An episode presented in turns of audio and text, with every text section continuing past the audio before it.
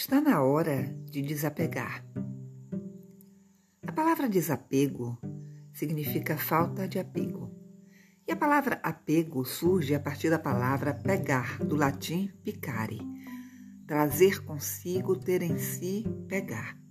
Portanto, desapegar nos convida a abrir mão do ter, de pegar algo material. A todo momento somos estimulados a desejar desejar um carro, uma roupa, uma joia, alimentos, dinheiro. E muitas vezes atendemos a essa provocação e deixamos de pensar se de fato precisamos do objeto do desejo. Qual a procedência do que estamos consumindo e se é algo produzido com responsabilidade para com a terra e nós, seres humanos. E de tanto desejarmos, nos desconectamos de nós e de qual é o nosso grande propósito aqui na Terra. E qual a diferença entre o desejo e a vontade? A fonte do desejo é a mente e está associado a tudo aquilo que nos dá prazer. Está associada à forma e se intensifica quando a nossa vida é controlada pelos anseios materiais. A fonte da vontade é o coração e a vontade é mais forte do que o desejo, pois se estabelece a partir da conexão corpo, físico, emocional e mental e a nossa alma. Para quem acredita em Deus, independente da forma que ele se apresente e reza o Pai Nosso, deve prestar atenção à frase: Seja feita a vossa vontade, assim na terra como no céu. Então, qual é a vontade? No meu livre pensar, a vontade está associada ao aprimoramento, ao aprimoramento do ser, do nosso servir. E o servir está dissociado da matéria.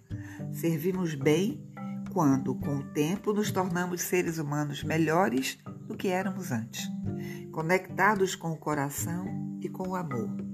Servimos quando realizamos o nosso propósito e, em consequência, nós temos a nossa remuneração. Realizamos com a intenção de ampliar a consciência e melhorar e trazer melhorias para a Terra, diferente de realizarmos o propósito apenas para ganhar dinheiro. E este é o grande chamado. Desapegue. Abra mão de tantas coisas materiais em demasia e que provocam um grande distanciamento do nosso propósito e daqueles que são excluídos do ter. Desapegue da antiga forma. De que adianta termos se evitamos ser? De que adianta ser sem sentir? Então pense no que estamos voltando a fazer agora virtualmente, pois o apego agora é ao computador e ao celular. Nunca vi tantas lives ativando as pessoas, acelerando-as como se o tempo que passamos em casa fosse um tempo perdido e que a corrida continua. E tenho receio de estarmos perdendo, de novo, a oportunidade de nos desapegarmos de tudo o que nos impossibilita de estarmos mais presentes dentro de nós, com a nossa família e tudo o que requer a nossa atenção. O grande risco é não compreendermos o recado do vírus. Na escola, quando a gente não aprende lição, repetimos de ano. Então, vamos ouvir o recado de qual é mesmo a vontade e do quanto precisamos abrir mão dos desejos de estarmos conectados com tudo que nos desconecta do mais importante, que somos nós. Pare um pouco e pense de tudo que você tem, do que você pode abrir mão.